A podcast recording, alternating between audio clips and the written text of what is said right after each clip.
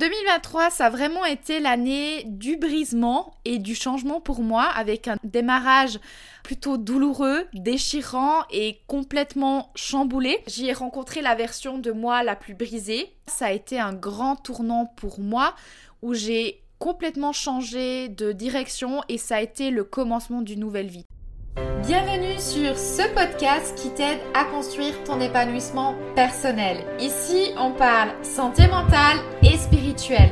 Je suis Salomé Beret, détentrice du compte Happy Nutri sur Instagram et fondatrice du programme de coaching Mange avec joie qui accompagne les femmes à construire une image corporelle positive et retrouver la liberté alimentaire. Chaque jeudi, je te donne rendez-vous pour un nouvel épisode, seul au micro ou accompagné d'un ou plusieurs invités. Je te partage mes réflexions, mes phases d'introspection, retours d'expérience pour t'inspirer au quotidien, t'aider à mener une vie qui te ressemble et dont tu es fier. Chaque jour, vis plus en conscience, en paix et apprends à te connaître. Hello et bienvenue sur ce podcast épanoui. Je suis heureuse de te retrouver ici et j'en profite encore pour te souhaiter une merveilleuse nouvelle année 2024. Je suis heureuse de te retrouver dans ce premier épisode de l'année dans lequel j'ai envie de te faire une rétrospective et surtout un bilan de 2023. Franchement, j'ai tellement à dire sur cette année 2023. Elle a été à la fois douloureuse, challengeante, mais tellement riche en enseignement. J'ai trop de choses vraiment à dire. Je pense que mon année 2023 peut être divisée en sept parties. Euh, ce sont, je pense, les moments clés de mon année 2023, ou du moins en tout cas, qui m'ont bousculé, qui ont dévoilé des choses chez moi et je vais essayer pour chacune de ces parties te partager les leçons de vie que j'en ai tirées. Donc 2023, ça a vraiment été l'année du brisement et du changement pour moi avec un démarrage plutôt douloureux, déchirant et complètement chamboulé. Et j'aime bien cette phrase qui dit La vie, c'est ce qu'il t'arrive alors que tu étais en train de prévoir autre chose. Et je trouve qu'elle résume parfaitement mon année 2023. Donc début janvier, je sors d'une relation amoureuse de plus de 8 ans et d'ailleurs je n'arrive pas à me dire, à me rendre compte que ça fait déjà un an. Mais du coup, voilà, du jour au lendemain, je mets 8 années de ma vie, d'habitude derrière moi. Je prends mes affaires et je pars j'ai eu la possibilité de partir assez loin d'où j'habitais pour me permettre vraiment de changer d'air, changer d'environnement. Du coup, je pars vivre quelque temps chez ma mère, le temps de me retourner de cette situation et puis de trouver un nouvel appartement. Quand notre relation s'est terminée, les deux premières semaines, j'en ai clairement chié. Euh, tu t'en doutes bien. Mais ensuite, je me suis vraiment positionnée et j'ai fait un choix qui m'a permis de faire un switch à 180 degrés et je pense que c'est la leçon numéro une que la vie m'a apprise cette année. Dans la vie, on a deux options. Être la victime de notre histoire ou en être l'auteur. C'est peut-être dur à entendre ce que je vais te dire ici, mais finalement c'est une décision de prendre tes responsabilités et puis de, de voir l'opportunité dans chaque situation de ta vie, on a le choix. Tu peux changer ce que tu te racontes, tu peux changer vraiment l'histoire en changeant la lecture que tu en as, tu peux changer l'interprétation de ce qui vient de t'arriver. Donc on ne peut pas contrôler les circonstances, mais on peut contrôler comment on va y répondre en changeant la lecture que tu en as. Au cours de l'année, et c'est le temps qui a fait que euh, j'ai pu prendre du recul sur cette relation amoureuse sans plus que trop de sentiments ne, ne s'en mêlent. Elle m'a vraiment beaucoup appris sur moi-même et sur ma relation à l'autre, notamment ma dépendance affective, le stress qui m'a endurci et puis qui a affecté mon couple, mon comportement de caméléon, comme je l'appelle, c'est-à-dire de continuellement m'adapter pour satisfaire l'autre au-delà de mes limites, en violant les valeurs qui étaient pourtant importantes pour moi, en ne me respectant pas. Donc la leçon numéro 2 a été de comprendre que la vie, Dieu, nous donne les combats qu'on a besoin de vivre pour grandir en tant que personne. Cette rupture m'a aidé en fait à, y voir plus clair sur mes relations amoureuses, sur l'amour, sur qui je suis et j'ai dû apprendre à pardonner à l'autre et surtout ce qui a été le plus dur à me pardonner. J'ai dû apprendre en fait à à me libérer du fardeau de la culpabilité, accepter ma propre humanité. Bienvenue la perfectionniste que je suis aussi, donc que je suis en fait humaine et que je fais des erreurs et reconnaître que j'ai le droit de me pardonner et me donner une nouvelle chance. Si ça t'intéresse, j'ai fait un épisode de podcast sur cette rupture amoureuse et finalement les leçons que j'en ai tirées. Je te remettrai aussi le lien de l'épisode dans la barre d'infos de cet épisode. En février, j'ai trouvé un nouvel appart, donc j'emménage dans un magnifique appartement neuf au bord du lac. Franchement, cet appartement est une vraie bénédiction. D'ailleurs, je l'ai toujours actuellement, je le sous-loue en étant euh, en, en Suède. Et je me rappelle de ce jour où je m'étais assise au bord de l'eau, j'écoutais de la musique et j'ai ressenti de la paix et de la joie parce que j'avais cette impression de vivre en fait la vie que j'ai toujours rêvé, même si j'avais encore le cœur rempli de nostalgie, d'amour et de ma vie passée. Mais en tout cas, j'avais rapidement compris que j'étais en train d'écrire une nouvelle histoire sur cette page blanche que j'avais entre les mains. Et je sais aussi que c'est précisément à cette période-là que je me suis tournée vers la spiritualité et que j'aspirais à développer une relation personnelle avec Dieu. Et ça, ça a été un grand tournant pour moi où j'ai complètement changé de direction et ça a été le commencement d'une nouvelle vie. À partir de là, beaucoup de de choses se sont brisées, il y a eu énormément de déconstruction pour ensuite laisser place à de la reconstruction, reconstruire mon identité et retrouver cette partie de moi que, finalement le stress et l'anxiété m'avaient volé. C'est aussi à ce moment-là que j'ai reçu une nouvelle euh, vision pour mon travail, pour cette mission qui me tient tant à cœur d'aider les femmes à sortir du contrôle alimentaire et à faire la paix avec leur corps, leur apprendre à reconnaître leurs valeurs, qui m'a vraiment porté tout au long de l'année. Et je pense que le plus gros travail qui a commencé à ce moment-là est celui de lâcher prise, de lâcher le contrôle par rapport à mon travail et sortir du stress et de l'anxiété. Donc je dirais que la leçon numéro 3 est que j'ai besoin de la présence de Dieu dans ma vie quotidienne. Il a été celui qui a comblé vraiment le vide et les besoins de mon cœur. Ma relation avec lui m'apporte une paix profonde et la joie.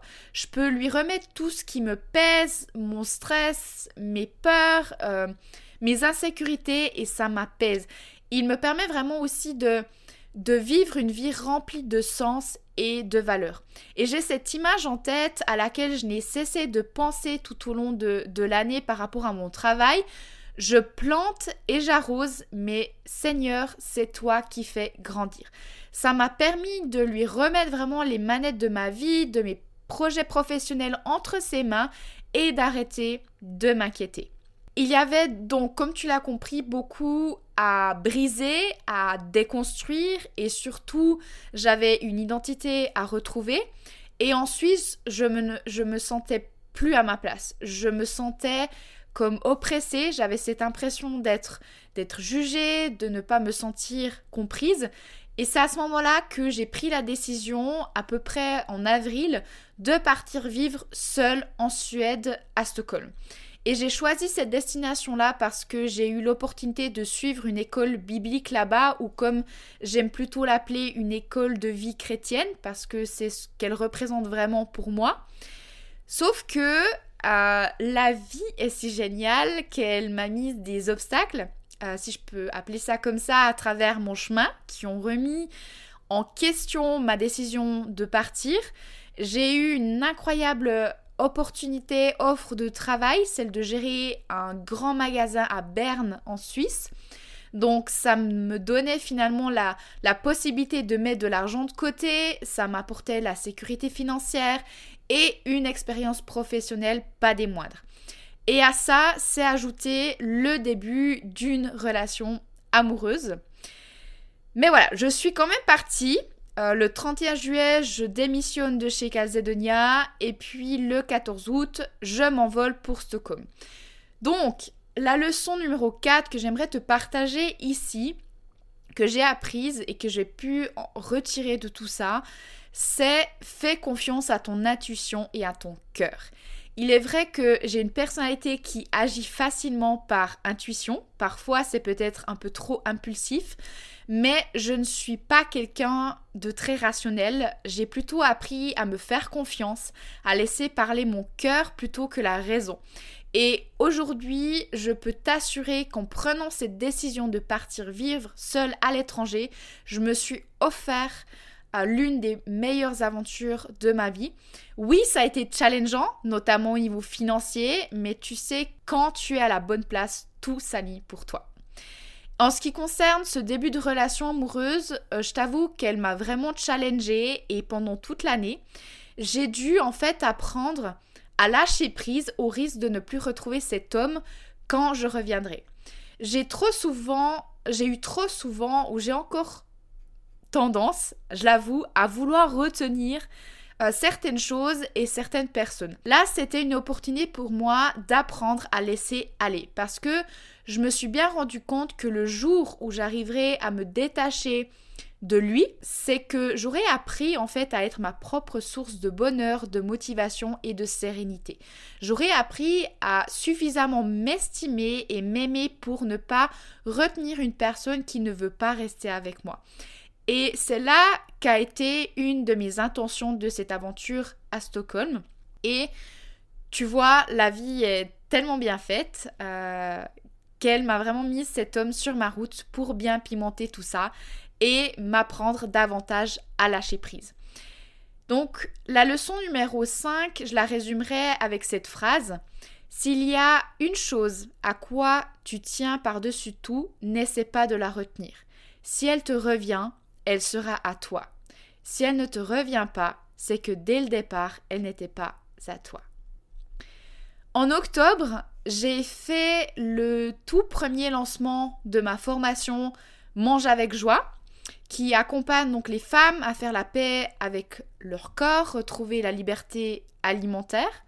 Et à la fin du lancement, j'ai pris une grosse claque.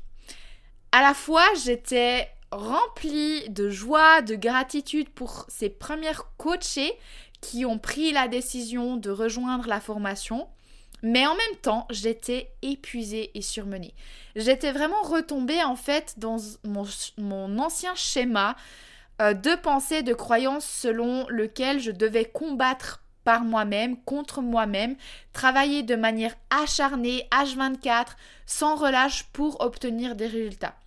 J'ai d'ailleurs fait un épisode de podcast sur cette période où j'ai été vraiment obligée de lever le pied et comprendre que le bon équilibre se devait d'être trouvé désormais.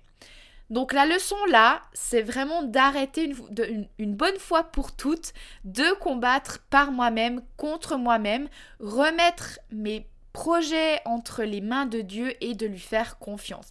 Un bon équilibre doit vraiment être trouvé. Travailler dur avec passion, oui, mais pas au prix de m'épuiser et retomber en burn-out. Le temps de repos doit aussi trouver sa place. Et finalement, ce temps de repos est un acte de lâcher prise, de confiance, euh, que ce que je fais est bon, est assez et que les résultats vont suivre. Je te l'accorde, ce n'est pas simple. En tout cas, pour moi, ce ne l'est pas du tout.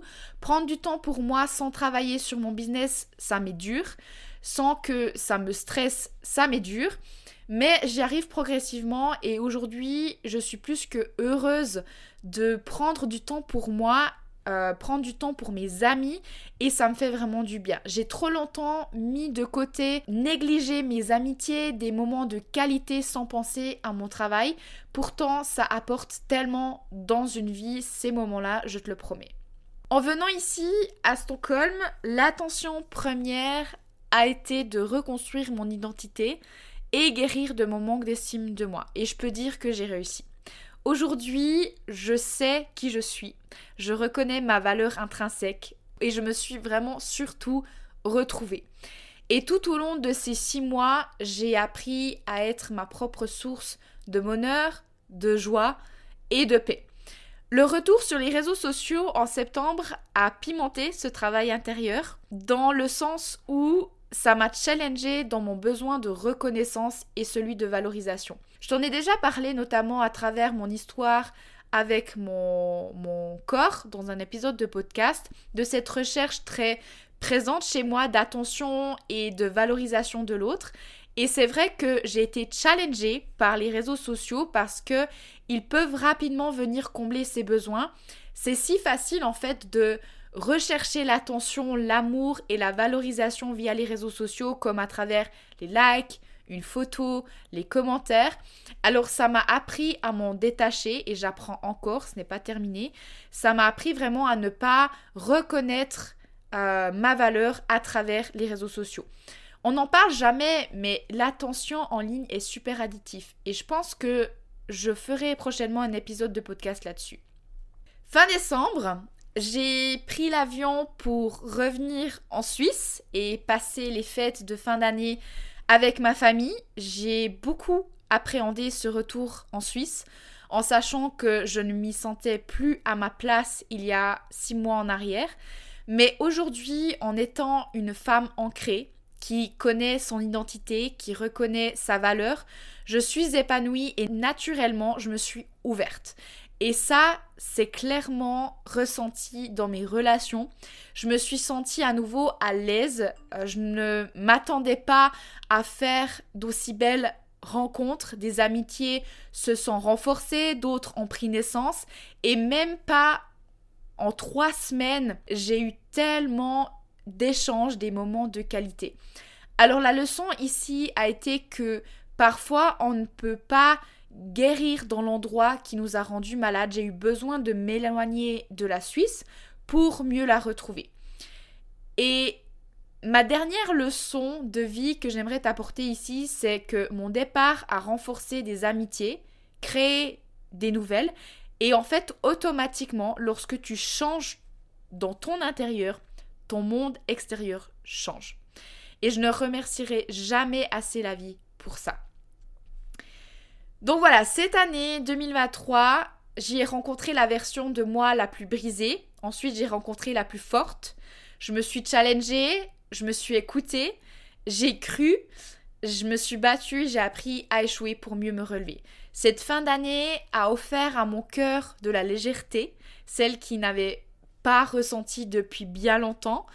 Et le plus beau cadeau que cette année 2023 m'ait offert est celui de m'avoir donné l'opportunité d'écrire une nouvelle histoire.